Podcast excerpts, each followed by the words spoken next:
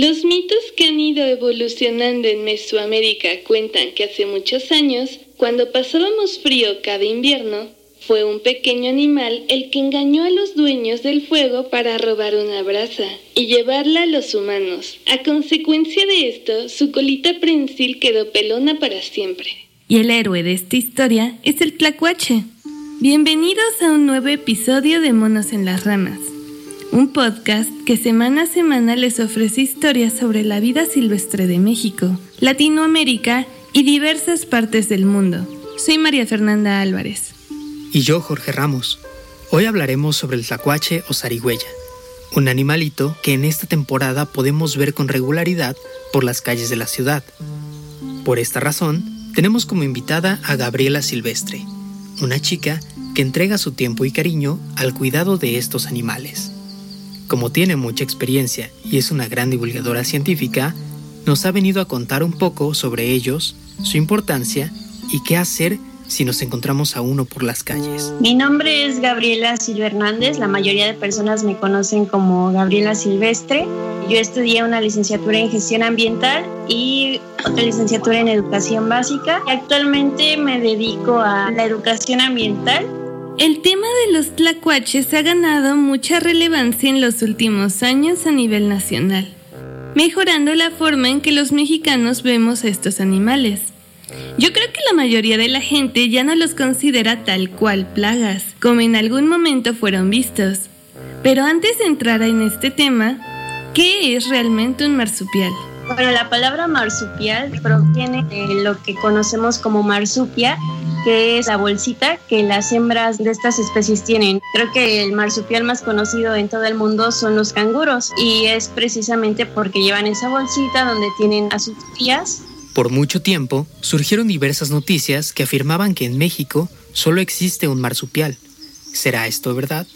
Realmente hay gran variedad de marsupiales aquí en nuestro país. Uno de los más conocidos son precisamente los tlacuaches. Conocemos ocho especies de tlacuaches y apenas hace como un mes estaba yo viendo que es posible que haya otra. Registrados tenemos el tlacuache norteño o el tlacuache sureño, que son los más comunes. Tenemos el tlacuache ratón, que es un tlacuache un poco más chico a los demás. También está la marmosa mexicana, el tlacuache cuatro ojos gris y el tlacuache cuatro ojos cafés. El nombre proviene de que tienen unas manchas que hacen que parezca que tienen cuatro ojos. El tlacuache dorado, que es una especie bastante bella, es como amarillo y es muy bonito. Y por último tenemos al tlacuache acuático, que es muy interesante, pero por desgracia de todas las especies de tlacuaches, este es el que sí se encuentra ya en peligro de extinción. Están amenazados debido a la destrucción de su hábitat,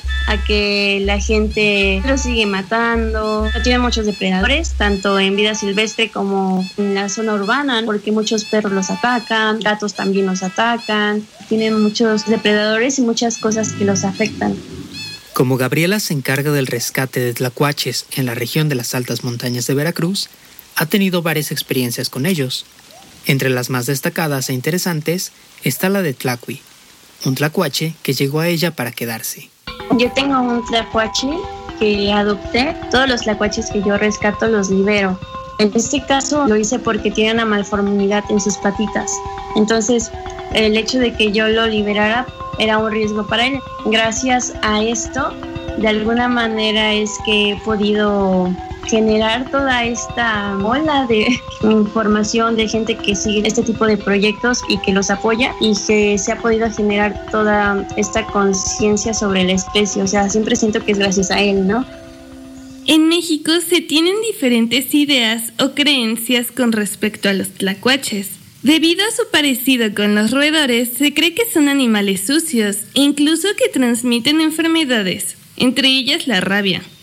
Mm, desgraciadamente en nuestro país se promueven muchas ideas de muchos animales.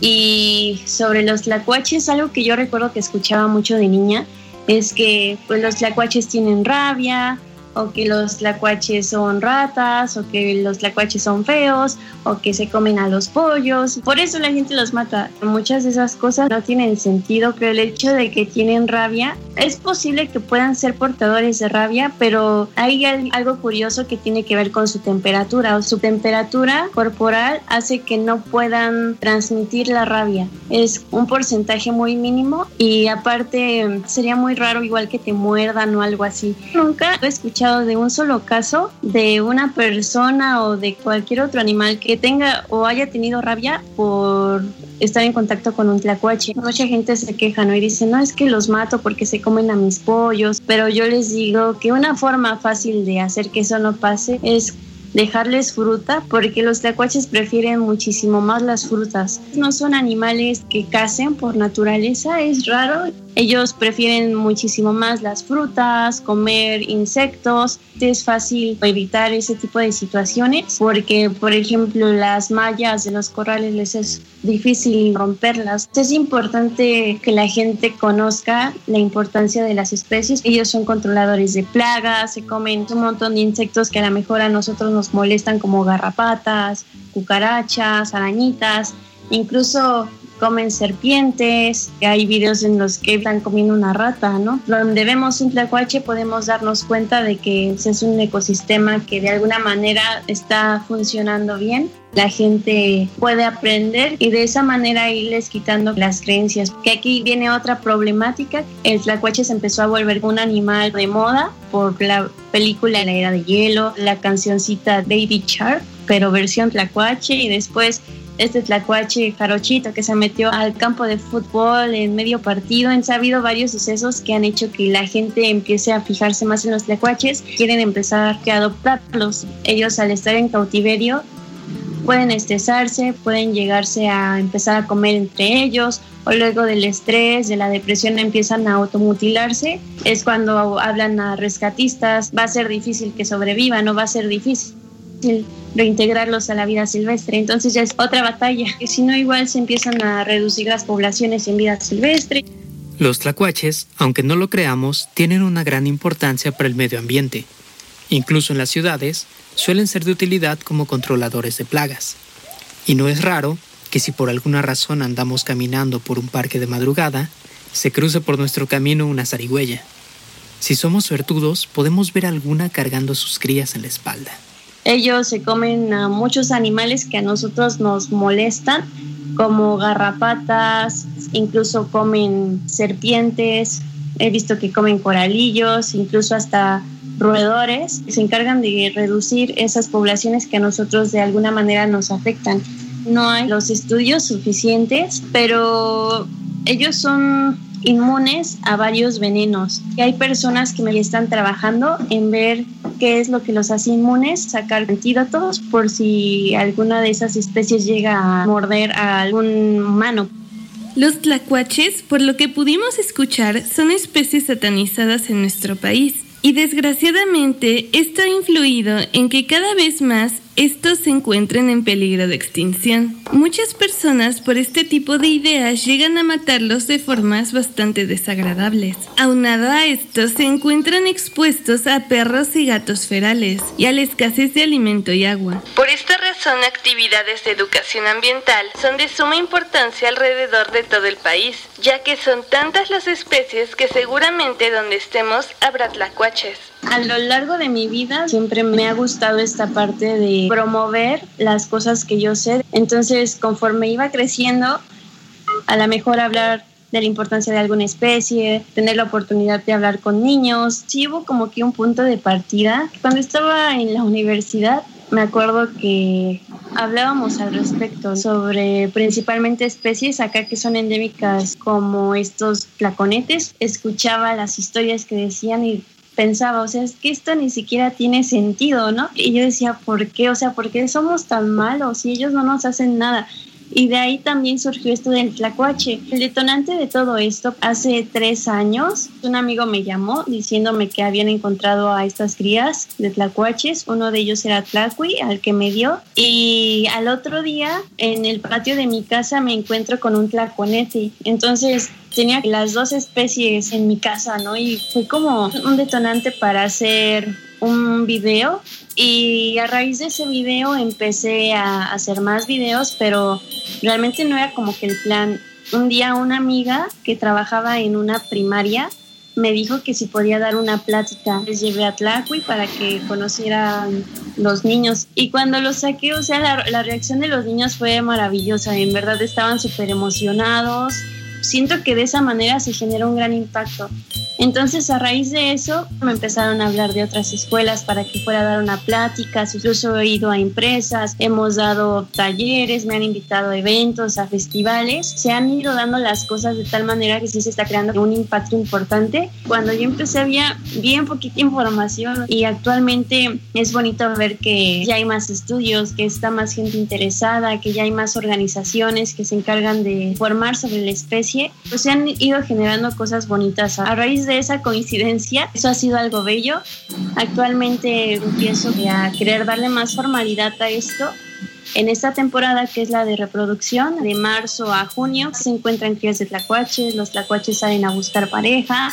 Una vez que llegan a la etapa adecuada, los libero. Es una sensación muy bonita. A raíz de todo esto, lo que quisiera, mínimo un mediano plazo, tener un refugio, darle formalidad y para que posteriormente, después del rescate, puedan ser reintegrados a su hábitat. Siempre lo que digo es que el rescate no termina hasta que son devueltos ¿no? a la vida silvestre. Esperemos que algún día la gente tome conciencia y deje de hacer este tipo de actos no solo a los tlacuaches, sino a todas las otras especies, incluso a su misma especie. En esta temporada, los tlacuaches salen de sus refugios para buscar pareja y generar descendencia. Esto los deja expuestos a diferentes amenazas, nosotros podemos ayudarlos y Gabriela nos explica cómo. Acá depende mucho de la etapa en la que se encuentra el tlacuache. Por ejemplo, cuando son crías muy, muy, muy chiquititas que aún no tienen pelo, son tlacuaches que es difícil que sobrevivan porque necesitan totalmente a su mamá.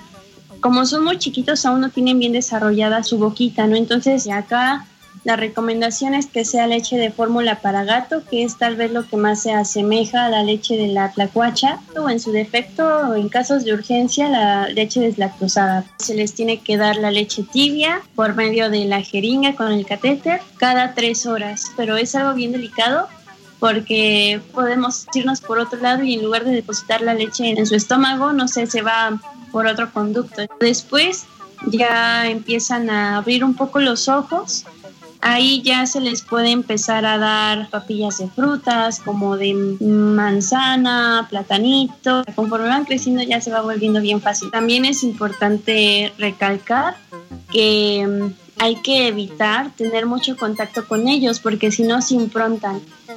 Así que lo que hay que tratar es tener el menor contacto con ellos, solo a la hora de alimentarlos y de limpiarles el lugar donde los tengamos hay que tratar de tenerlos en cajas porque al tenerlos en jaulas se pueden llegar a lastimar y ya que llegan a la etapa adecuada, liberarlos. Y ya un indicador de que están del tamaño adecuado para ser liberados es cuando ya tienen sus orejas completamente negras y ya alcanzan un tamaño como dos veces nuestra mano. Tratar de que sea en un lugar donde pues no haya gente, no haya perros, no haya gatos y que puedan encontrar agua fácilmente, que sí es posible que detectemos que hay árboles frutales y variedades de insectos también estaría muy bien. Es como que el lugar indicado para, para liberarlos. Hay que recalcar que los tlacuaches no son mascotas y que tener uno dentro de nuestros hogares representa un riesgo tanto para nosotros como para otros miembros de nuestra familia además de que se encuentran en constante estrés y dejan de cumplir sus funciones en el ecosistema. Gabriela tiene a Tlacui, un tlacuache que desgraciadamente tiene una malformación en sus patas traseras. En la naturaleza, Tlacui no lograría valerse por sí mismo y no sobreviviría, por lo que ahora es todo un embajador para la protección de la fauna y un gran compañero para las actividades de educación ambiental que Gabriela lleva a cabo. Porque claro, ¿Quién no quisiera ver de cerca a un tlacuache? No es un animal que se domestique. En un par de ocasiones me ha llegado a morder aparte de que tienen colmillos afilados y grandes y de que la mordida es muy fuerte, sí te llegan a hacer como que un agujero que se infecta rápidamente. Sí es delicado y, por ejemplo, lo digo porque hay personas que a lo mejor ven al tlacuache, lo quieren adoptar, tienen niños y aquí desgraciadamente, como pasa con los perros, ¿no?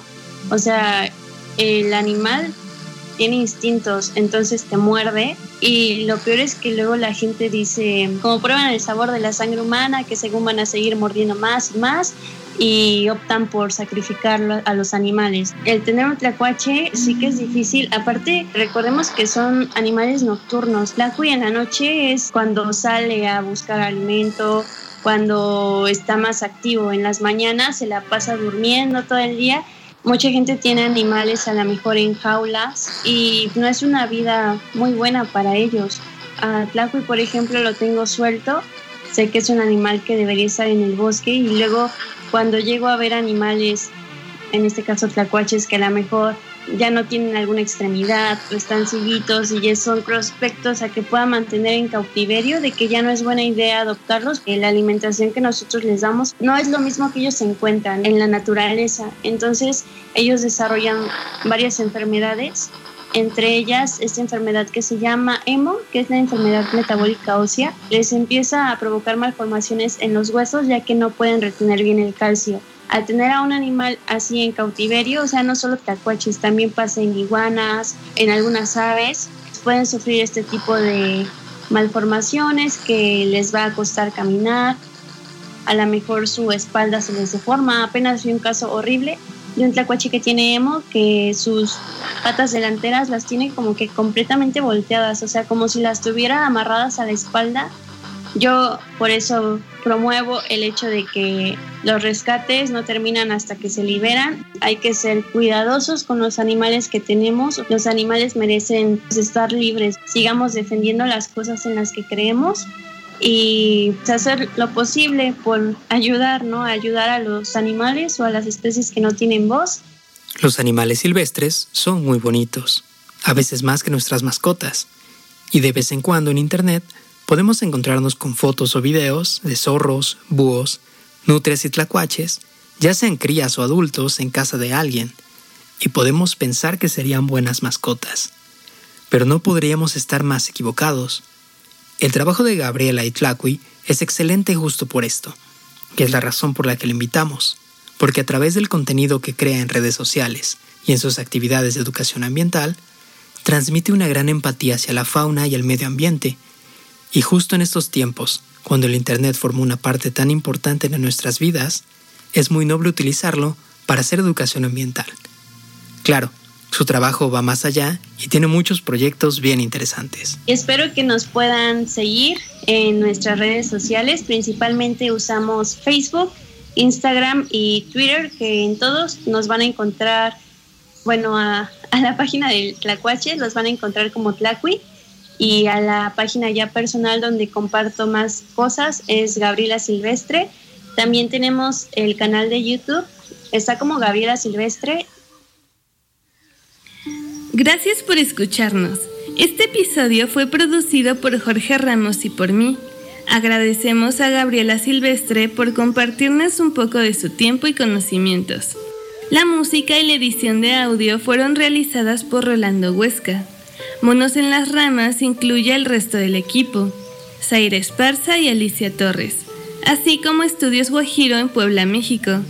Nos pueden encontrar en Spotify, SoundCloud, Apple Music, YouTube y nuestra página de Facebook. Espera la próxima semana para escuchar lo que nos cuenta la naturaleza. Soy María Fernanda Álvarez. Hasta pronto.